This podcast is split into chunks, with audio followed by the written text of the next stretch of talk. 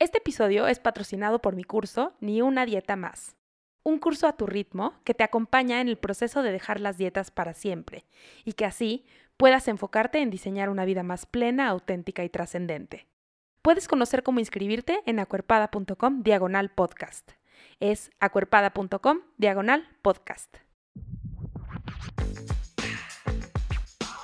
Estás escuchando No Necesitas Adelgazar un podcast contracorriente que cree en la inclusión radical, en las historias poderosas y en lo transformador que puede ser encontrar tu lugar en el mundo. Soy Ana Pau Molina, soy psicóloga y puede ser que me conozcas también como acuerpada. En este podcast escucharás historias de personas que están retando a la cultura de dietas, a la gordofobia y a la violencia estética. Espero que te sirvan como recordatorio de que puedes vivir una vida plena, auténtica y trascendente sin perder un solo gramo de peso. Amigues, estoy muy contenta de estar con ustedes hoy. Como ven, si lo están viendo en YouTube o como escuchan, si están en alguna plataforma de audio, eh, hoy estoy sola. Bueno, lo vieron en el título también. Hoy estoy, miren, hay gente que me está viendo, hay gente que no. Si me estás viendo, mira, yo estoy en mi sala como súper a gusto, me puse una ropa rica.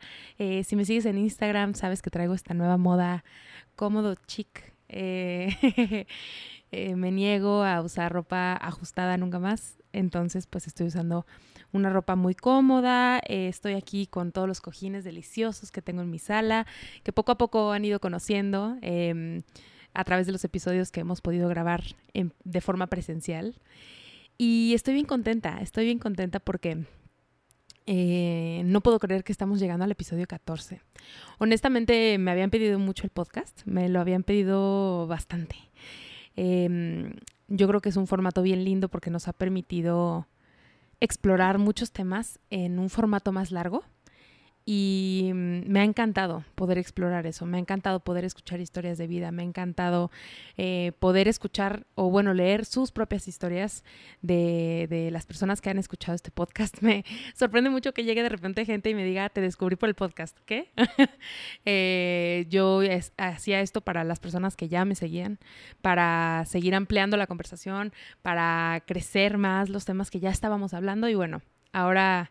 Eh, pasa un poco al revés, ¿no? Llegan personas desde el podcast hasta, hasta Cuerpada y eso me, hace muy feliz. Em, estamos llegando al episodio 14 y tú no lo sabes, pero, pero yo sí. y este episodio es el último de esta temporada. Eh, originalmente no íbamos a hacer temporadas del podcast y quiero ser muy abierta con ustedes. el podcast ha sido mucho trabajo.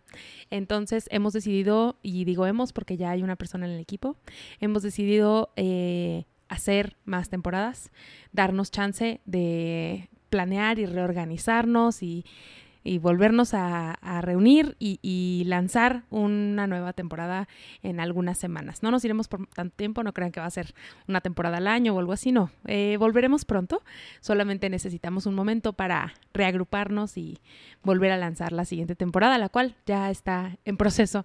Eh, algunos episodios ya están grabados, va a ser muy emocionante y muy linda la temporada. Em, pero bueno, eh, este será el último episodio de la primera temporada de No Necesitas Adelgazar, que me parece una locura. O sea, no, de verdad no puedo creer que llevemos 14 episodios.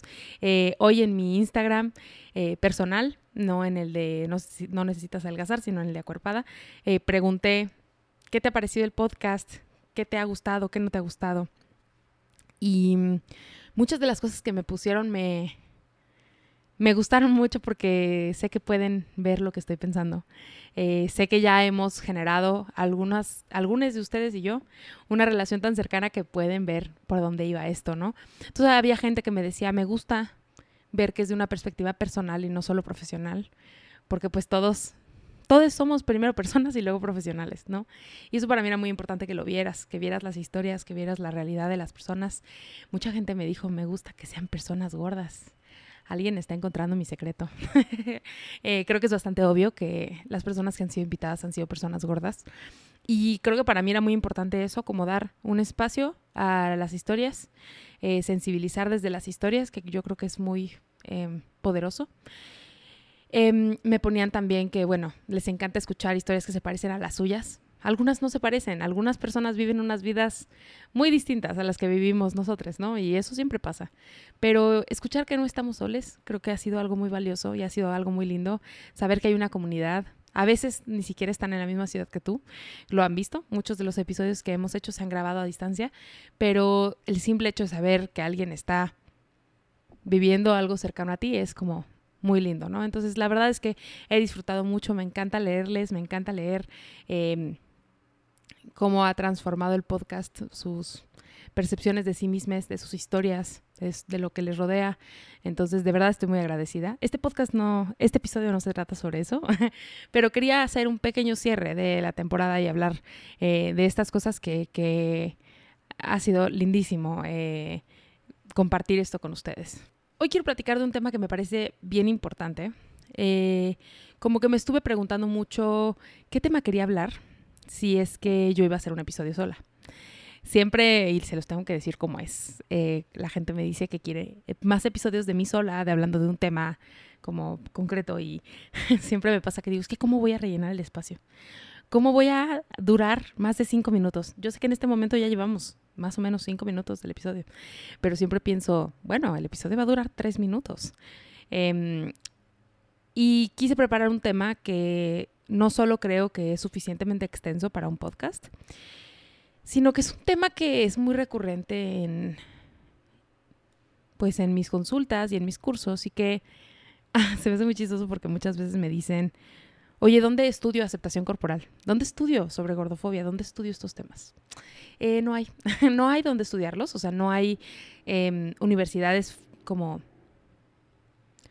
como instituciones educativas formales con currículum y este planes de estudios que enseñen esto. No lo hay. Yo estas cosas que voy a platicar hoy mm, las aprendí en la carrera, pero no. Em, y creo que em, mucho ha sido la, la, propia experiencia. Muchos de los temas de los que hablo han sido entre mi propia experiencia y juntar cosas que pues sí vienen de la literatura, que es un poco lo que haremos hoy, y además las historias personales de, de tanto, tanto sufrimiento que viene a partir de las dietas. Y hoy quiero platicar del duelo. Digo, ya lo leíste en el título. ya lo leíste, sabías que íbamos a hablar de esto, sabías en lo que te estabas metiendo cuando le picaste a este episodio. Y, uff, es que mm, hay tanto que hablar del duelo. Em, y que lo haremos hoy. probablemente no todo, pero hablaremos algo sobre el duelo. Y mm, es que algo que he notado es que mm, estamos viviendo un proceso de duelo todo el tiempo cuando nos enteramos de que las dietas no funcionan. Y ahorita voy a volver a explicar esto porque lo expliqué por ahí en uno de los primeros episodios, pero creo que vale la pena. Y como que no sabemos ni por qué nos duele. No sabemos ponerle nombre, no sabemos organizar nuestras ideas, nuestros pensamientos. Y me pasa mucho que en las sesiones de prueba para las consultas les menciono este tema y me dicen, wow, como le acabas de poner nombre a lo que siento. Y es por eso que quiero platicar del tema de duelo. Eh, te quiero contar un poco cómo llegué yo a este tema. En la primera generación que di del curso de alimentación intuitiva, yo estaba súper nerviosa. Estaba muy nerviosa porque no soy nutrióloga y yo pensaba, pues la gente va a decir, esta psicóloga, ¿por qué puede hablar de alimentación? Que después entendí que la alimentación, tiene muchísimo que ver con, muchísimo más que ver incluso la alimentación con lo que pensamos de la comida que con lo que realmente comemos. Y bueno, ahora entiendo que estoy completamente capacitada para hablar de alimentación intuitiva, pero en ese momento no lo sabía. Entonces estaba muy nerviosa, no sabía, era la primera vez que daba el curso y no sabía si iba a salir bien. Em, y medio mencioné así en una diapositiva de que, ah, sí, por cierto, pues hay todo un duelo, ¿no? En este proceso de aceptar tu cuerpo. Y alguien me dijo, ay, vas a hablar de esto en otra, en, otra de las clases, ¿verdad? Y yo, sí, claro. y entonces me puse a investigar porque no, no lo tenía preparado. Y en esa investigación me di cuenta de cómo mucho del trabajo que hago se basa en el duelo. Em, yo he tenido mucha suerte. Durante mi vida he perdido muy pocas personas. Y hablemos de qué es perder personas, ¿no? En el tema de duelo. Eh, pues sí, obviamente es cuando alguien se muere, cuando alguien ya, ya no está. Pero también el duelo es cuando alguien ya no está porque no quiere estar o porque no puede estar cuando alguien se muda, cuando terminas una relación. El duelo no es solo cuando alguien se muere. Hay muchos tipos de duelo. Cuando te despiden de un trabajo o cuando dejas un trabajo que te gustaba mucho. Hay muchos tipos de duelo. Y yo he sido, como te decía, muy afortunada porque he perdido a pocas personas realmente en mi vida y he experimentado pocos duelos. Los duelos que he experimentado han sido bien duros. Em, pero han sido pocos. Entonces, pues no me sentía tan mm, preparada para hablar sobre esto, no me sentía tan em, conectada con los duelos, porque hay gente que ha perdido, muchísima gente. Em, pero luego cuando entendí que el duelo se parece mucho a la pérdida de, o bueno, no se parece, es, es un duelo el tema de dejar ir la delgadez. Em, pues me di cuenta que sí, que sí que he experimentado ese duelo. Eh, y hay gente que llora en mi consultorio hablando de este duelo y que nos pesa mucho. ¿Y cómo empieza todo este duelo, no? ¿Cómo empieza? Eh, este duelo empieza cuando te enteras que las dietas no funcionan. Y voy a hablarlo otra vez, las dietas, porque siempre me dicen, dieta es lo que comemos todos los días. Sí, ya sé, pero también tú sabes que, que no hablamos de eso cuando hablamos de dietas. Eh, sabemos que coloquialmente se usa la palabra dieta para hablar sobre un programa o pérdida de peso, ¿no? De un programa o plan de pérdida de peso, perdón. Em, sabemos que a eso nos referimos cuando estamos hablando de dietas, ¿no? Y si no lo sabemos, pues yo te lo digo ahora, ¿no? A eso me refiero. Cuando yo digo dieta, yo estoy hablando de cualquier intervención cuyo progreso se mida con pérdida de peso. Cualquier intervención que vaya hacia la pérdida de peso, aunque sea con otra cosa, aunque sea bueno, tómate esto porque te va a ayudar con tu colesterol, pero además te va a ayudar a bajar de peso. Y que el progreso se mide con la pérdida de peso, es decir, si controlas tu colesterol está bien, pero si no bajaste de peso, mm, vamos a revisar. Creo que no está bien. Cualquier intervención cuyo progreso se mida con pérdida de peso es una dieta. Y las dietas no funcionan. La estadística y las historias personales nos lo dicen. Em, primero, muy básicamente, eh, del 100% de las personas que hacen una dieta, el 95% van a recuperar el peso que perdieron en un lapso de 2 a 5 años. Cuando me dicen, llevo un año en la keto y me ha ido muy bien, digo, espérate 5 años. Y que, lo, de nuevo, lo abrí en el primer episodio, pero voy a, voy a decirlo de nuevo. Em, yo cuando hago una dieta espero que me dure para siempre, o sea, no 5 años, para siempre, ¿no? O sea, la apuesta del sistema de salud y de los médicos es que te quedes delgade para siempre, porque eso es lo que, entre comillas, te va a dar salud, según, ¿no? No, no, no. Las dietas funcionan de 2 a 5 años y solo para el 95% de las personas. Además de este 95% de las personas que van a recuperar el peso de 2 a 5 años, dos terceras partes van a subir más de peso. Y esto lo vemos todo el tiempo. Todas mis consultantes, o no, bueno, no todas, pero la mayoría de mis consultantes, dos terceras partes tal vez, eh, me hablan de cómo han subido más de peso con cada dieta que han hecho. Esto tiene todo el sentido a nivel evolutivo, tiene todo el sentido a nivel biológico. No voy a ahondar en eso porque hoy vamos a hablar de duelo. Pero cuando nos enteramos de esto, ah, y que además, bueno, te decía que es una mezcla entre estadística e historias personales, otra parte de la estadística es que desde que empezó la guerra contra la entrecomillada obesidad, ningún país, otra vez, ningún país en el mundo ha logrado reducir sus tasas de entrecomillada obesidad. Ningún país.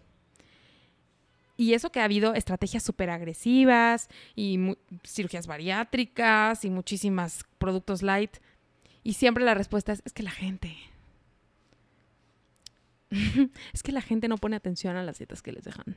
O sea, no podríamos pensar que la intervención no sirve, más bien es que la gente no, la gente es tonta o la gente es mal portada y por eso no se logra, porque es poco disciplinada.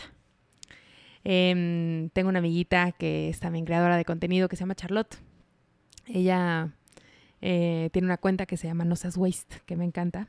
Y ella, bien, ella habla mucho de la economía del comportamiento y de cómo podemos ayudar a, hacer cosas a través de la economía del comportamiento. Ella es la experta en eso, no, no voy a ahondar en ese tema hoy, pero pienso mucho en cómo no podemos creer que la gente es tonta y que por eso no recicla o que por eso no hace las cosas. Y por lo mismo no podemos pensar que la razón por la que no se han logrado reducir las tasas de obesidad es porque la gente es tonta.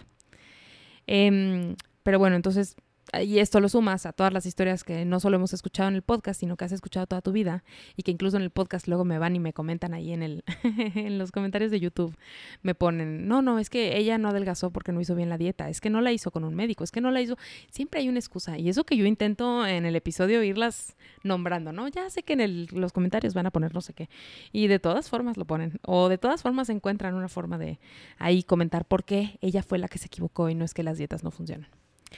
Pero bueno, lo sabemos, lo sabemos, las dietas no funcionan. Eh, la pérdida de peso a largo plazo no es posible en el 95% de los casos. Y cuando nos enteramos de esto, se arranca un proceso de duelo súper fuerte y que hoy vamos a platicar de qué es lo que pasa. Porque cuando la cultura te ha dicho toda la vida, es que si tú te esfuerzas lo suficiente vas a poder bajar de peso, y yo de pronto te digo, es que no importa cuánto te esfuerces, no vas a poder, entramos en un estado de shock que, pues ahora vamos a hablar, se va desarrollando en diferentes etapas. Y te quiero dar solo como una introducción de qué es lo que vamos a platicar hoy, de, de dónde saqué esta información. Em, esto yo lo aprendí desde la carrera. La verdad es que nunca pensé que se iba a dar esta aplicación, o sea, que iba a, usarse para este tema. Pero vamos a hablar de las cinco etapas del duelo de Elizabeth Kubler-Ross.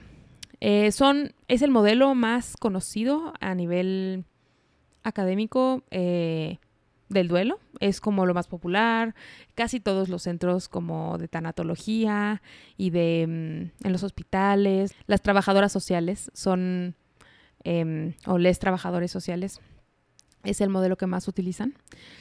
Em, y Elizabeth Kubler-Ross era una psiquiatra y escritora suizo-estadounidense que escribió mucho sobre la muerte, sobre cuidados paliativos, sobre em, enfermedades terminales, sobre duelo, sobre estos temas que rodean a la muerte.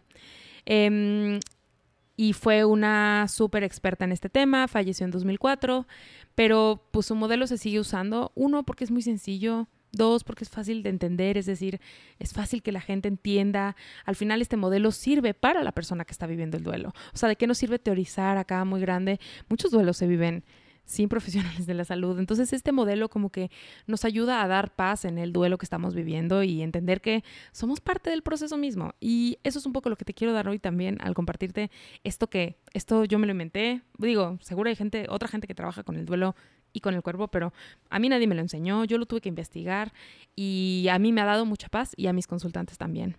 Em, el modelo de Elizabeth Kubler-Ross tiene cinco etapas del duelo. Estas cinco etapas que te voy a compartir no son lineales, no es que empiezas en, porque vamos a empezar con negación y terminas en aceptación, o sea, no, no necesariamente es así, eh, son, no, no, es lineal, puedes volver a otra que ya habías pasado, o sea, no son mundos desbloqueados de un videojuego, no, no, o sea, puedes ir y volver y, no pasa nada, este, porque los duelos son así, porque nunca son lineales, yo creo. Em, y el enseñarte sobre esto va a te va a ayudar a entender un poquito más a qué me refiero yo cuando me refiero a aceptación corporal. Entonces, bueno, vamos a arrancarnos. Eh, tenemos primero la etapa de negación. La etapa de negación normalmente creemos que es como, bueno, esto creía yo, que era como la gente que decía, no, mi abuelito no se murió, ahí está. ¿No? Durante estas etapas quiero que juguemos eh, con, con la metáfora de eh, voy, a usar la imagen del abuelito como una persona que se muere y, también vamos a hacer el símil con lo del cuerpo, ¿no? Entonces, con negación es este rollo de, no, mi abuelito no se murió, yo pensaba eso, ¿no? Que decían, no, mira, aquí está sentado, o sea, como de plano en, una, en un tema de delirio. Eh, no es tal cual así, hay personas que sí lo llevan a ese nivel, pero no es tal cual así el tema de la negación, tiene que ver con, con, con estas ganas de decir es que no es definitivo. ¿No? O sea, no es definitivo, o sea, e, es en el, cuando hablamos del duelo de cuando se nos va una persona, es una cosa súper, eh, normalmente, es una cosa muy corta.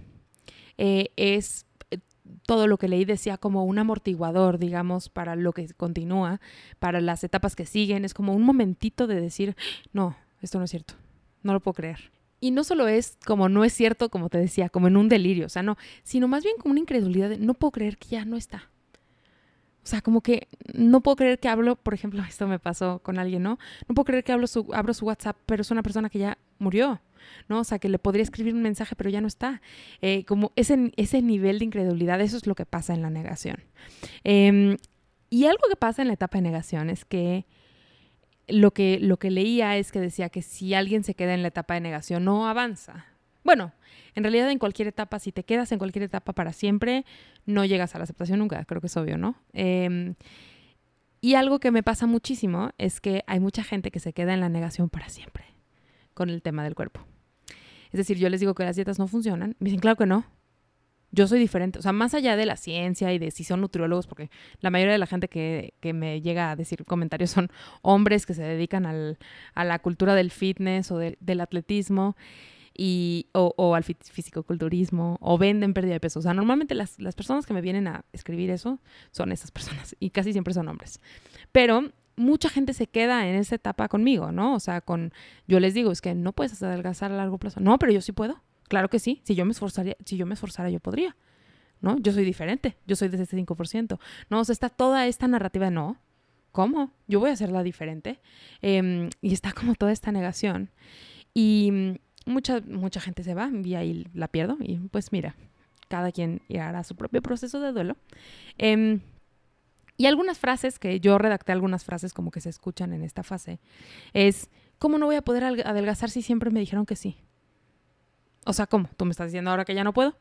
Pero toda la vida. Y hablamos de esto en un episodio de la segunda temporada que todavía no sale, pero desde las infancias, ¿no? O sea, desde los cuatro o cinco años ya están diciendo que puedes controlar desde antes, ¿no? Ya están diciendo que puedes controlar tu cuerpo y adelgazar y moverlo a tu disposición y ahora me estás diciendo que eso no se puede. ¿Cómo? ¿Cómo? Si controlo lo que como, ¿cómo no voy a poder? Claro que sí. Yo sí puedo mantener este cuerpo. ¿De qué estás hablando? ¿No? O sea, está toda esta negación de claro que sí puedo. Y hay otro tema que, que, ocurre que es cuando llegamos a los procesos de alimentación intuitiva, también me dicen, pues si yo como bien, entre comillas, es decir, hago alimentación intuitiva, pues me voy a bajar de peso, ¿no? O sea, obvio. ¿Cómo me estás diciendo que las dietas no, que la pérdida de peso a largo plazo no es posible? ¿Cómo? O sea, obvio, si como bien, entre comillas, pues voy a bajar de peso, ¿no? Es como este proceso de, de, ay no, ¿no? Como de incredulidad, de... Y, esa es la primera etapa y, y, creo que es, que es como una etapa de shock. Normalmente, honestamente, no me llegan en ese punto a consultorio, porque en ese momento estás más bien como, creo que hay dos opciones. O sigues consumiendo el contenido porque dices, ok, pero medio me hace sentido con mi historia personal y, ok, pues voy a explorar más, ¿no? O sea, esa es una opción. Y la otra opción también puede ser como, no, esto no, esto no es para mí. Y se van. Entonces, esas son como las opciones de lo que me pasa en, en la etapa de negociación. Después tenemos una etapa de ira. Y digo después solamente porque después lo tengo en mis notas. no porque necesariamente tenga que ser la siguiente, como te decía, puede ser, eh, puede ser en diferentes eh, orden o este, durar más o menos alguna etapa, no pasa nada. Eh, viene la etapa de la ira. La etapa de la ira es como un, un espacio de mucha frustración e impotencia. Eh, mucho, pues tal cual, enojo. Em, mucha gente sí me empieza a llegar en esta etapa. Em, hay como todo un proceso de, por un lado, estar súper enojades muy frustradas, muy impotentes, ¿no? Y que esto pasa también cuando, de nuevo, volvamos a este ejemplo de, del abuelito, ¿no? Eh, de, de, mucha impotencia, de no puedo hacer nada. O sea, ya se fue. Ya se murió, no puedo, no puedo regresarlo, no puedo hacer nada. ¿No? Y entonces con el tema del cuerpo es lo mismo, es ¿cómo? O sea, yo no puedo bajar de peso, entonces ¿qué hago? O sea, ¿a dónde voy ahora? ¿O, cómo? ¿No? Y, también hay un, rollo de encontrar la culpa entonces, ¿no? Entonces decir, es que tú lo dejaste, no lo estabas cuidando, no le diste sus medicinas a tiempo. Y por eso, mira, nos pudo haber durado cinco años más. Pero como no, como no lo llevaron al doctor a tiempo, ¿no? O sea, están todas estas cosas de muchísimo enojo de, pude haber hecho algo diferente y no estaría yo donde estoy hoy. No me estaría pasando lo que me está pasando. Entonces, con el tema del cuerpo es, pues es que para qué hice tantas dietas. ¿Ves? Ahora ya estoy bien gorda y entonces ahora sí, ah, la pérdida de peso no es posible, ¿no? Ahora que peso tanto. Yo también pasé por ahí, hermanas, yo también, ¿no? Yo decía, pues es que entonces, ¿para qué hice tanta dieta? Si no hubiera hecho ninguna dieta, pues yo a los 12 años no me veía gorda como ahora. O sea, tenía un cuerpo mediano. Y fui engordando, engordando, engordando hasta que ahora, pues ahora sí soy una mujer propiamente gorda. Pero si no hubiera hecho tantas dietas, ¿cómo? ¿no? Y entonces está este enojo. También le echamos la culpa a la genética. No, pues es que mis papás también. O sea, si mis papás no fueran gordos, pues yo no sería gorda, ¿no? También nos pasa muchísimo. No, y es que mi familia, me, ¿por qué mi mamá me llevó mi primera dieta? Me arruinó la vida. Si mis papás no hubieran sido tan gordofóbicos, yo no estaría aquí, ¿no? Está todo ese enojo. Y que ahí es donde además podemos eh, herir a las personas, ¿no? O sea, eso es todo un tema. Eh, porque si nos quedamos en esa etapa del enojo y no atrapamos que estamos en este proceso de duelo, podemos lastimar nuestras relaciones de una forma que no nos van a beneficiar a nosotros. Que ya hablaremos en otro momento de límites, pero en este momento más bien es cuidar tus relaciones, que sí son importantes para ti. Qué estúpida fui. Es que si yo hubiera sabido esto antes, o sea, qué estúpida, ¿por qué me dejé llevar por las dietas? Es que de veras, ¿no? O sea, todo este proceso. Y también eh, cuando me llegan al consultorio y ya han hecho o intentado hacer alimentación intuitiva, casi siempre de forma independiente o con alguien que tristemente se las vendió como un proceso de pérdida de peso, dicen, no, es que la alimentación intuitiva no sirve. O sea, yo la llevo haciendo un año y no adelgazado, no entiendo. O sea, no entiendo, no, no sirve y me está haciendo más gorda nada más. ¿No? Entonces está todo este proceso de muchísima ira, de intentar buscar culpables, de... Creo que es un proceso en el que estamos intentando justificar o encontrar una razón de por qué estoy viviendo esta miseria. Porque además, a ver, voy a hacer una pequeña pausa antes de continuar con la siguiente fase y quiero hablar de qué es lo que estamos perdiendo. Y un poco lo que estamos perdiendo es esa fantasía de salir de la violencia, salir de la opresión, porque nos han vendido que es posible y entonces ahora es, ya me quedé así, ya me quedé en esta violencia de donde no puedo escapar. Y creo que mucha ira viene de ahí, de me vendiste esta posibilidad y me mentiste. Me mentiste de que de que iba a poder salir y es muy doloroso eso. Creo que es muy doloroso eso y, por eso nos enoja tanto. Y porque además, pues sí hay un, un tinte de realidad en el tema de que, pues sí, si no hubiera hecho una dieta o tantas dietas, no estaría tan gorda y no sufriría tanta presión. Eso no es culpa de mi cuerpo, eso es culpa de la cultura gordofóbica. Pero es verdad. O sea, yo ahora sí tengo que pensar si voy a caber en un camión, en un avión, en un restaurante. Sí me lo pregunto. Antes no me lo preguntaba. Entonces, claro que hay tintes de realidad. Después viene la etapa de negociación. La etapa de negociación también es corta, normalmente, puede no serlo. Y generalmente lo que estamos buscando en la etapa de negociación es, ojalá que nada cambie. Es decir, un poquito como que ya entendí, ok, sí, pero igual y yo no. Igual y todo se queda más o menos igual. es como un poquito quedarnos en el pasado con la información nueva. Y ahorita te voy a dar los ejemplos para que quede un poco más claro. Pero es como, me pasa muchísimo que la gente dice, bueno, si empiezo alimentación intuitiva, pues voy a bajar de peso. Otra vez, porque estoy entre comillas comiendo bien, ¿no? Entonces es información del pasado con información del presente, ¿no? Es como esta cosa de, eh, saber que la pérdida de peso a largo, a largo plazo no es posible, pero también algo que es verdad y que hemos hablado muchas veces, no sé si lo he hablado en el podcast, pero lo digo muy seguido, es que lo único que tenemos certero en la vida es que nuestro cuerpo va a cambiar para siempre. Es decir, que siempre va a estar cambiando, que va a cambiar con la vida, con los años, con las situaciones, eh, con las situaciones de vida que vayamos este, experimentando. Entonces es como esta cosa de, bueno, chance de mi cuerpo se acomoda como en un peso bajo, ¿no? O sea, si empiezo a hacer alimentación intuitiva, hay otra frase que a mí me chocaba que me la dijeran. Es que ya, si no me concentro en bajar de peso, voy a bajar. Una vez alguien me dijo eso, me dijo que en cuanto dejó de concentrarse en bajar de peso, bajó mágicamente. Entonces me decía, ya, no te preocupes tanto, o sea, come naturalmente, muévete cuando quieras y vas a bajar de peso. Por eso mucha gente vende la alimentación intuitiva para bajar de peso. Porque eso es lo que están diciendo. Lo que están diciendo es, si te dejas de concentrar en eso, vas a bajar de peso. Es información vieja con la nueva al mismo tiempo, me explico, como el pasado y el futuro al mismo tiempo. Em, es esta negociación de pueden existir los dos mundos. O sea, ¿no? Puede existir un mundo en el que no existen las dietas, pero también un mundo donde yo adelgazo. Eh, no. no necesariamente. Y otra vez, no estoy diciendo que todas las personas deban ser gordas o van a ser gordas. No, pero esos mundos no coinciden. Y mm, mucha gente también me llega en el consultorio en este punto, ¿no? En este punto de quiero encontrar una forma en la que me digas cómo hacer alimentación intuitiva, pero nada más no quiero engordar más. Después viene la etapa de depresión, que mm, en la etapa de depresión empezamos a asumir la pérdida. Y otra cosa que estamos perdiendo, además de la fantasía de la delgadez, es el control. Y hablo mucho de esto también en el curso de alimentación intuitiva. Como pensar que realmente podemos controlar a nuestro cuerpo con lo que comemos. lo cual es totalmente falso. O sea, que podemos controlar no solo el tamaño del cuerpo, sino también las condiciones de salud. Eso no es verdad. Que podemos evitarnos condiciones de salud por lo que comemos. No es verdad.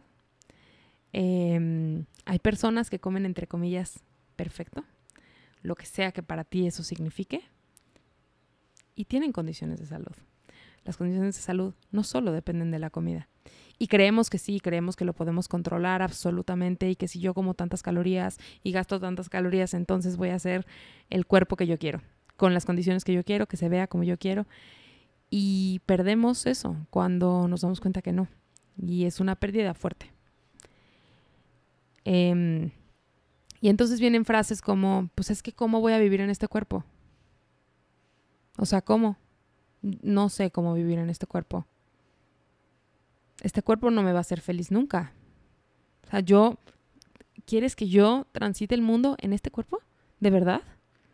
Que me da mucha risa cuando me preguntan eso porque, pues no, yo digo, yo que quisiera que no volvieras a vivir opresión ni violencia mucho nunca más en tu vida. O sea, eso lo vas a decidir tú. Em, sobre todas las cosas, yo creo en la autonomía corporal y que cada quien puede hacer con su cuerpo lo que quiera, pero pues es mentira que ese cuerpo no te puede hacer feliz nunca. Todos estos temas de odio, como me veo en el espejo, es que cómo, cómo, o sea, no quiero hacer nada ni volver a ver a nadie hasta que cambie mi cuerpo. Eh, entra este momento em, muy, muy doloroso de decir, ya me quedé aquí. Y que yo te hablaba del, de todo este proceso de cómo, fíjate qué chistoso, cómo siento que lo, que transité el duelo platicándolo. Porque estamos llegando a esta parte de depresión y me está dando como esta sensación como bien triste, como un poquito ganas de llorar. Porque veo como el duelo es más difícil cuando vivimos en cuerpos marginalizados. Y que, a ver, este duelo lo viven personas en todos los cuerpos. Pero cuando vives en un cuerpo marginalizado es como decir sí a la violencia y sí a la opresión que no es lo que estás haciendo, porque no puedes escapar. O sea, nadie escapa de la opresión y de la violencia, sin importar cuánto adelgaces. Y parece que estamos diciendo que sí a vivir esa violencia, ¿no? Qué duro. Pero después de haber acompañado a tantas personas en este proceso, después de haber yo vivido mi propio proceso, mmm, veo que la gente es mucho más feliz cuando suelta cuando suelta esa fantasía de delgadez y que si bien la opresión y la violencia nunca se termina, lo platicamos en el episodio con Mónica González, el episodio número 10. Em, es más fácil cuando estás bien contigo afrontar estas cosas, ¿no? Finalmente llega la etapa de la aceptación. Y a ver, eh, cuando yo estudié la carrera, y leía sobre el duelo. Como te digo, que no había experimentado muchos duelos, eh, yo pensaba que la aceptación era como, ya, estoy al 100, estoy perfecta, ya, sigamos con la vida, ¿no? como esta positividad tan tóxica. Em, y pues no, no, no es eso la aceptación. Y se me hace muy loco que entonces pensemos que la aceptación con el cuerpo es eso, porque tampoco es eso. La aceptación no es qué emoción que soy gorda. Qué padre, me encanta tener este cuerpo. No, la aceptación no es eso. Alguna vez una chica me preguntó en Instagram, em, ¿cómo puedo aceptar mi cuerpo si no me gusta lo que veo en el si no me gusta todo el tiempo lo que veo en el espejo? Algo así. Y le dije, a ver, es que la aceptación corporal y el que te guste tu cuerpo son dos cosas diferentes. También he escuchado frases como, es que la aceptación corporal es muy mediocre. Alguna vez escuché a una creadora de contenido decir eso. Lo que decían es que la aceptación corporal era como, pues como mediocre, como pues ya, así me tocó.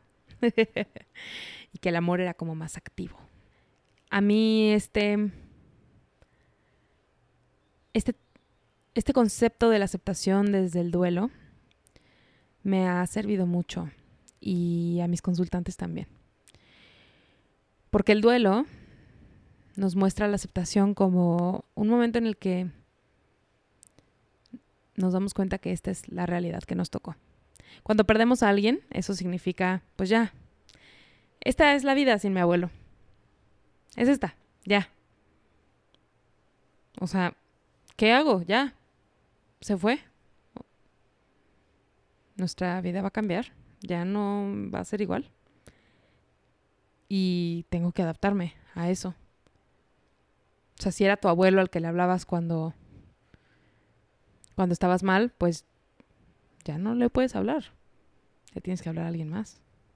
Si era tu abuelo el que te daba el postre más rico cuando ibas a su casa, pues ya vas a ir a su casa y no va a haber ese postre. Y vas a tener que continuar con tu vida. Y cuando llegamos a la aceptación, es como este momento en el que podemos empezar a mirar a otros lados y poner atención en otras cosas. Porque cuando estamos viviendo un duelo se siente como que el duelo lo es todo, ¿no? O sea, ocupa toda nuestra vida. Y lo veo también con el tema del cuerpo, ¿no? El, el cuerpo ocupa todos nuestros días y toda nuestra vida y todos nuestros pensamientos. Y mm, llega un momento en donde ya no. Como que simplemente ya no ocupa todo el tiempo. ¿Qué es lo que pasa cuando llegamos a la aceptación del duelo? Tenemos más días buenos que malos, ¿no? O sea, cuando pierdes a tu abuelo, pues sí, te acuerdas, sobre todo al principio obviamente piensas todo el tiempo en él y luego pues ya se empieza a meter la rutina, la cotidianidad, la vida. Y no significa que nunca vuelves a pensar en él en tu vida o que te alegras de que se murió. Ay, qué emoción. Ojalá se me muera el otro abuelo. o sea, no. Nunca pensamos eso. Nunca pensamos ojalá ya pierda a otra persona. Claro que no. No estamos felices de que no está. Pero no estamos en depresión todo el tiempo. Y al mismo tiempo, pues nos pasa que vemos fotos de él y, y pues nada, lloramos en su cumpleaños o nos acordamos en Navidad, las Navidades son difíciles, em, el Día del Padre, no sé, ¿no? Nos empieza a pasar que algunos días son muy difíciles, pero en general la rutina la puedes llevar tranquila, ¿no? Eso nos pasa con el cuerpo también. Lo que nos pasa es que llegamos a un momento en el que entendemos que esta es nuestra realidad. Este es el cuerpo que me tocó. Ya no lo voy a cambiar. Porque no puedo. Porque no sabemos cómo. Este es el cuerpo que me tocó, así, gordo, con brazos gordos. Este es el cuerpo que me tocó. Y voy a aprender a adaptar mi vida a este cuerpo. Así como voy a aprender a adaptar mi vida a que mi abuelo no esté. Voy a aprender a adaptar mi vida a este cuerpo. ¿Eso qué significa para mí? Para mí personalmente, para Ana Pau. No puedo comprar ropa en casi ningún lugar. Porque uso tallas grandes. Grandes en serio. Entonces, pues no puedo comprar ropa en todos lados. Eh, ahora me fijo muchísimo cuando voy a viajar, cuando voy a volar, me fijo muchísimo en los asientos. Busqué, tengo muchos tips de viajes, ya lo platicaremos en otro episodio, pero muchos tips de viajes para personas gordas. Eh, empezar a buscar a otras personas gordas y aprender de ellas. Tener una comunidad. Empezar a aparecer en las fotos, porque ya no tengo opción. No va a haber un día en el que ya voy a ser flaca y voy a aparecer. Empezar a disfrutar mi vida en este cuerpo aunque sigo siendo la más gorda en casi todos mis grupos. Eso significa que todos los días estoy feliz, que agradezco tener el cuerpo más gordo que todas mis amigas, que agradezco, eh, que qué bueno que soy gorda. Pues no, tal vez no, tal vez no. Pero no voy a detener toda mi vida por esto, por este duelo. Hay gente que sí lo hace, hay gente que el duelo les paraliza y se acaba su vida. No, no voy a dejar eso yo. Y hay mucha gente que también pierde a sus parejas de años, que enviuda. Esa parte es bien difícil. Una persona que eliges para vivir y, que se va. Y aún así continúan con su vida. ¿Es egoísta eso? No. Es que tienes que hacerlo. Y con esto también tienes que hacerlo. ¿Significa que todos los días son fáciles? Tampoco. Hay días más difíciles. El día de mi boda me angustió muchísimo a mí por ejemplo. Al final todo salió perfecto, pero fue una fecha que rodeó mucha angustia con el tema del cuerpo. Hay ciertos eventos en particular que me angustian. Tú me dices, eh, hoy, hoy es martes cuando estoy grabando esto, me dices que el sábado tengo una boda, me apanico. Yo no consigo un vestido rápido, no consigo ropa tan rápido. Entonces, claro que hay días más difíciles. Claro que hay fotos que no me gustan, claro que pasan esas cosas, pero no es todos los días, no es todo el tiempo. Y mm, tengo más días buenos que malos, y creo que eso es muy importante. Y algo que también platico mucho con mis consultantes es que siento que el duelo de cierta forma, seguramente hay alguna teoría sobre esto, pero no la sé. Entonces te voy a decir lo que yo he visto con mis consultantes. Siento que el duelo es como para adelante y para atrás. Y voy a explicar un poquito eso. El duelo, tanto de las personas como del cuerpo, tiene que ver como con una mirada al pasado y una al futuro. Al pasado, ¿por qué? Porque pues bueno, ves las fotos que tienes con tu abuelito y las navidades y las recuerdas y quieres volver a ese día casi, volver a experimentarlo, volver a sentir su abrazo, quieres volver, volver. Y hacia el futuro, porque pues bueno, si en este momento yo perdiera a uno de mis abuelos, pues no conocerían a mis hijos, mis futuros potenciales hipotéticos hijos, em, si es que algún día existen, em, no me verían crecer más, ¿no? No verían a lo mejor otras cosas importantes para mí. No podría compartirles, que ya viene la segunda temporada del podcast, abuelo, viene la segunda temporada. No, no podría contarle a mi abuelo, ¿no?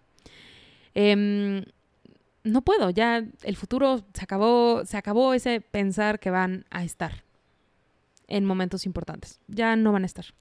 Y entonces con el cuerpo, ¿qué es lo que nos pasa? Hacia atrás, pues obviamente no. Tú ya sabes mi historia. Em, y una y de, las fotos más eh, difíciles para mí de ver es la temporada mientras estaba yo en el campamento de pérdida de peso. Eh, si no sabes de qué estoy hablando, es el episodio 2 de, este, de esta primera temporada. Eh, literal se llama Fui a un campamento de pérdida de peso. Y mm, antes de que fuera el podcast, antes de que yo pensara en hacer el podcast, hace mucho, más de un año yo creo, como que dije, ok, voy a hacer una entrada del blog sobre el, sobre el campamento. Ya lo voy a contar, ¿no? Lo voy a contar y voy a detallar todo y como para, pues justo un, formato largo como es el podcast. Y mm, no pude. No pude hacer el blog, no, no pude me puse a buscar fotos. No crean que tengo tantas, tampoco no tengo tantísimas, pero me puse a ver fotos y no pude. No pude porque me veía y era delgada. Es que era delgada, o sea, perdía muchos kilos en los campamentos. Era ñoña. era buena alumna, entonces bajaba mucho de peso. Y me dolió. No pude hacerlo. Entonces hacia el pasado está el duelo también, de ver esas fotos de quién eras y quién ya no eres. Es el futuro también. Y una de las primeras cosas que me tocó enfrentar fue lo de la boda. No fui una novia delgada. Toda la vida soñé mientras era niña que iba a crecer y un día ya iba a ser delgada. Ya no voy a ser. O sea, va a pasar, voy a tener hijos y voy a ser una mamá gorda. Voy a ser una abuela gorda. Voy a ser una profesionista gorda. O sea, si un día salgo en la tele, voy a ser gorda. Voy a ser gorda en todos los momentos de mi vida. Y eso es bien duro. No pensar en el futuro sin eso que me dijeron que iba a tener. Sin esa delgadez que yo pensé que iba a alcanzar. Ya. En este cuerpo me tocó. Sin eso que yo me imaginé que iba a ser. y ahorita estoy pensando como, voy a adivinar los comentarios, les digo, soy un poco psíquica. Eh, no, es que te estás dejando, no te estás esforzando, no, no tendrías por qué vivir este duelo. Me da mucha risa eso, aun cuando yo expliqué todo lo de las, estadísticas. Es que la gente solo, solo escucha lo que quiere escuchar y solo ve lo que quiere ver. Y, y en esto que te hablo del duelo de hacia adelante y hacia atrás, me acuerdo mucho de... Hay una frase que tiene tatuada Fer Flores, que Fer Flores es una activista de los trastornos de la conducta alimentaria, hace mucho trabajo de prevención, hace mucho trabajo de eh, divulgación y he colaborado con ella en algunos proyectos. De hecho, estuve en su podcast, em, la verdad es que la considero una amiga, y ella tiene tatuado, tatuada una frase que me ha servido mucho en mi programa de acompañamiento y siempre la comparto porque a mí me ha cambiado muchísimo. Y esa frase es, ese cuerpo que extrañas estaba enfermo. y a veces se la digo a mis consultantes y me dicen, pero no, estaba muy saludable. no, me refiero a enferma de aquí. Y para quienes están escuchando, dije aquí y me señalé la cabeza. la frente, para ser más específica. Em, estábamos enfermas de la cabeza. Y eso incluso si no tenías un trastorno de la conducta alimentaria diagnosticado, ¿eh? Mi cabeza no estaba bien. Sí, extraño ese cuerpo delgado. Pues sí, claro, porque todo el mundo me felicitaba. Me quedaba la ropa talla 10 o 12, que para mí ya era como, wow, ¿no? Eso, eso era mi delgada. Em, y, que sí, es muy delgada, o sea, comparado a lo que uso ahora, él tenía un cuerpo mediano, pues. Em, claro que lo extraño. Llamaba la atención de toda la gente alrededor de mí. Me felicitaban y, y además no solo me felicitaban, sino que me pedían consejos. Y yo, pues además, súper ñoña que era y que soy, pues les daba mis recomendaciones de cómo bajar de peso, cuánto daño hice ahí. Y claro que, que lo extraño, pero estaba enfermo ese cuerpo. Estaba enfermo, contaba cuántos arándanos podía comer. Pesaba mi comida, en todas mis comidas. Tenía una aplicación en mi teléfono donde apuntaba todo lo que comía y contaba las calorías, las grasas, las fibras, los carbohidratos y las proteínas. Estaba enfermo ese cuerpo. Ese cuerpo que pasaba tres horas en el súper porque comparaba todos los productos. Estaba enfermo ese cuerpo. Entonces me acuerdo muy claramente, ¿no? De todo lo bonito que era tener ese cuerpo y no me acuerdo de lo feo. Que también algunas veces hablo con mis consultantes de cómo em, esta relación que tenemos con las dietas y con la delgadez es un poco como una relación de violencia. Nos acordamos solo de la parte bonita. Eso pasa mucho eh, en los procesos de, de las relaciones violentas. Nos quedamos porque hay como, como una ganancia y un pequeño momento de luz en la relación. Sí, pero hay mucha oscuridad también, ¿no? Mucho dolor. Y hay que estarnos recordando eso. Entonces ahora, yo cuando veo las fotos, claro que digo, ay, ojalá Ojalá volviera a tener ese cuerpo. Ese es de duelo, ¿no? Hablando. Y me acuerdo que ese cuerpo que extraño estaba enfermo. No me acuerdo yo de eso, ¿no? Se me olvida. Pero sí estaba enfermo. Estaba enfermo. Y mm, espero que este proceso de duelo te ayude un poquito con tu proceso personal. Eh, no puedo creer que hice un episodio sola de tanto tiempo. Creo que es un tema que tenía muchas ganas de platicar contigo y que además para mí es muy personal. Eh, es muy personal porque yo misma he vivido ese duelo. Eh, ningún día es perfecto. Hay días más difíciles. Además, empieza a pasar esta cosa que pues asumes tu cuerpo gordo y entonces muchas veces ya no sabes cómo seguir y que te invito a que lo vuelvas a pensar como, pues también cuando perdemos a alguien, muchas veces ya no sabemos ni por dónde. ¿Qué sigue si ya no está? ¿Qué sigue si ya no aspiro a la delgadez? Entonces, ¿para qué como verduras, no? A veces me dicen, o ¿para qué hago ejercicio? Si ya no voy a aspirar a la delgadez. A veces nos toma tiempo. También esa es otra, ¿no? A veces nos toma tiempo empezar a... Eh, tuve una consultante una vez que me, me, dijo que se dio cuenta que no comió verduras por mucho tiempo. Eh, porque sentía que las verduras eran, entre comillas, de dieta. Y mm, platicamos un poco sobre eso y me dijo, es que no me siento lista todavía. Y está bien. Y por eso cuando me llegan las consultantes, ya me urge, quiero empezar a hacer ejercicio ya. Les pregunto, ¿cómo está tu relación con el ejercicio? ¿Y por qué quieres empezar ya? Porque en los procesos de duelo pasa eso. O sea, está bien si no quieres ir a casa de tu abuelito un tiempo porque no estás lista para ir a casa de tu abuelito sin que esté él. No estás lista para ir a una comida familiar donde no está él. Está bien. Está bien. Tómate tu tiempo. Tómate tu tiempo de sanar ese duelo, de sanar esa relación con la casa de tu abuelo. Y entonces cuando me dicen, es que ¿por qué no puedo ir al gimnasio? Pues porque no estás lista. Y también hablamos de eso en el episodio con Mónica. Pero en el tema de la comida también pasa. Entonces, date chance. No te va a pasar nada si no comes verduras seis meses. o sea, sé que suena como una locura, pero no te va a pasar nada. Hay gente que deja de comer verduras más tiempo. No te va a pasar nada. Y sanar esto es bien importante. Porque si no nos quedamos atorades ahí, en alguna de las otras fases, que No sé tú, pero para mí la más chida suena la aceptación. o sea, yo prefiero quedarme en aceptación que en cualquier otra. Pero tienes que permitirte vivir las otras fases para algún día llegar a esa. Y a lo mejor habrá periodos de depresión, que ahora a mí me dan, más bien eh, mi duelo es con, con, la sociedad, ¿no? Que ese es otro tema. O sea, mi duelo se ha transicionado ahora a, ok, o sea, no voy a poder transformar al mundo con mi pequeño podcast, mis pequeños cursos y mi pequeño Instagram. No, a lo mejor no. Em, hay duelos ocurriendo todo el tiempo, ¿no? Pero creo que se nos olvida que dejarnos experimentar este es bien importante. Bien importante y digo, sé que ya mencioné varias veces el tema del acompañamiento, pero que sepas que ahí estoy, no siempre tengo muchos espacios, pero hablamos del duelo también en el curso de alimentación intuitiva que siempre está o en promoción o corriendo o así. Casi siempre hay una inscripción para la siguiente generación, entonces ahí hablamos un poquito del duelo. Y que sepas que no estás sole, que el tema del duelo es complicado. Eh, cada duelo se vive de forma diferente y necesitamos diferentes cosas para vivirlo. Creo que esto lo tenemos muy claro cuando alguien se pierde, ¿no? Que la gente dice, es que, ¿qué es lo correcto de decir cuando alguien se muere? Y que nadie sabe, ¿no? Nadie sabe qué es lo correcto.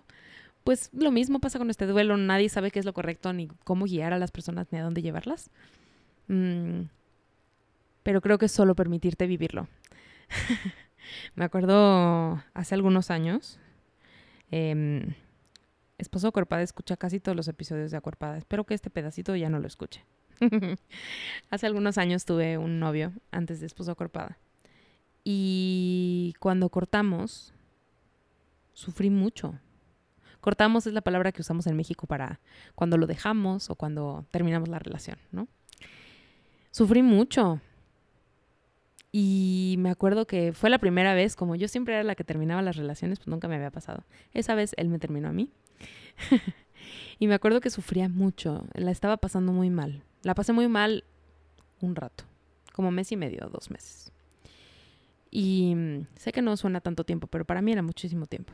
Y me acuerdo que platicaba con una de mis mejores amigas y mi prima, mi prima, casi hermana, y que yo le decía, es que ya, me quiero quitar esta sensación. O sea, ya, ya, ya estuvo. O sea, ya pasó un mes. Ya, ya estuvo para que yo ya hubiera estuviera haciendo otras cosas, concentrada en otra cosa, porque claro que cuando estás viviendo el duelo, piensas en eso todo el tiempo. O sea, nivel, digo, esto ya se volvió una plática de chisme, pero tiene que ver con el duelo, ¿no? Estábamos en un evento de la oficina y nos hicieron una meditación y lloré en la meditación. Lloré en la meditación de mi oficina. O sea, era un tema empresarial y lloré porque mi duelo estaba muy fuerte y lo estaba pasando muy mal. Y me acuerdo que ella me dijo, es que solo hay tiempo. O sea, no hay nada que puedas hacer para acelerarlo. Nada. Más que el tiempo. Y yo decía, ah, maldito tiempo. ¿Por qué no puedes pasar más rápido y salirte? Pues no. No, no se puede. O sea, solo con el tiempo. Y hay duelos que nos pesan más, ¿no? Hay duelos que nos pesan más y yo incluso ahora pienso como en otros duelos que he tenido y que todavía me duelen y que creo que nunca me van a dejar de doler. Ese sí me dejó de doler. Pero hay otros duelos que no me, no, que no me van a dejar de doler. Y creo que lo más importante es que el duelo no se vuelva el centro de nuestra vida. Y que por un periodo lo va a hacer. Lo va a hacer, estoy segura, porque va a ser el centro de nuestra vida, porque así son los duelos. Pero que eventualmente podemos, podamos pasar a otra cosa y a enfocarnos en otras cosas. Y entonces ese es mi objetivo. Por eso toda esta narrativa del amor propio y de mm, positivismo como tan tan intenso y tan tóxico no me gusta porque no me parece realista. Porque yo a lo que aspiro conmigo y contigo es a que lleguemos a este lugar de aceptación. Y ya sabes a qué me refiero con aceptación. Me refiero a este espacio en donde digamos, esta es la vida que me tocó. Y porque es la vida que me tocó, voy a vivirla lo mejor que pueda, sabiendo las condiciones en las que estoy viviendo. Sabiendo que vivir la vida en un cuerpo gordo es más difícil. Y por eso cuando me dicen que dejar las dietas es el camino fácil, les digo, híjole, me acabo de echar más de 50 minutos hablando de lo difícil que es dejar ese mundo. te quiero agradecer muchísimo por haber seguido conmigo. Si sigues escuchando el episodio para este momento, em, no sé, estoy muy agradecida de que escuchen el podcast, de que les guste lo que hago, de que em, me permitan seguir haciéndolo. Yo no puedo creer que este sea mi trabajo, que yo esté en un martes haciendo esto, de verdad no lo puedo creer. Eh, y espero que siga haciendo un trabajo que les guste, que la segunda temporada de No Necesitas Adelgazar em, sea un producto súper chido, con invitades que les traigan ideas nuevas, con invitades que les inspiren y estaré pensando en más temas para platicar sola con ustedes. Ha sido una hora de mí hablando sola. O sea, no sé si se dan cuenta ustedes, pero estoy sentada en mi sala sola. Eh, hablándole a una cámara y a un micrófono. entonces ha sido un proceso muy interesante, hasta casi terapéutico de mí misma. Em, entonces, pues compártanme qué temas quieren que hablemos. Cuando sea sola, pues será un poco más teórico tal vez el rollo, un poquito como hoy. Pero em, creo que también vale la pena que nos demos estos momentos para reflexionar, para cerrar, para eh, como hacer el ciclo completo de, esta temporada y para eh, como acabar de asentar algunas cosas que aprendimos durante los episodios. Quiero también públicamente agradecer a todos los invitados que pasaron por la primera temporada, por confiar en un proyecto que estaba empezando y que sigue en la etapa de inicio, yo creo. Eh, y gracias al equipo que me está ayudando a, con la producción, el pequeño equipo, somos dos, a, mi, a mi equipito, Em, y a las personas que lo comparten, sigan compartiéndolo. O sea, creo que le tiene que llegar a alguien esta información y entre más podamos divulgarlo, mejor. Em, una vez más, muchas gracias por escuchar, no necesitas adelgazar. Prometo no irnos por tanto tiempo, eh, no tantísimo tiempo, no tanto como para que nos puedan extrañar tanto, pero sí suficiente para que se les antoje escuchar el primer episodio de la segunda temporada. Por lo pronto, yo estaré en mi Instagram. Ya sabes que mi Instagram es arroba mx. El Instagram de No Necesitas Adelgazar es arroba no necesitas adelgazar. Tenemos ya 14 episodios. Este es el número 14, como puedes ver en el título. Entonces, seguramente hay algún episodio que dejaste a la mitad. Seguramente hay algún episodio que no escuchaste completo o que quisieras volver a escuchar. La verdad es que yo...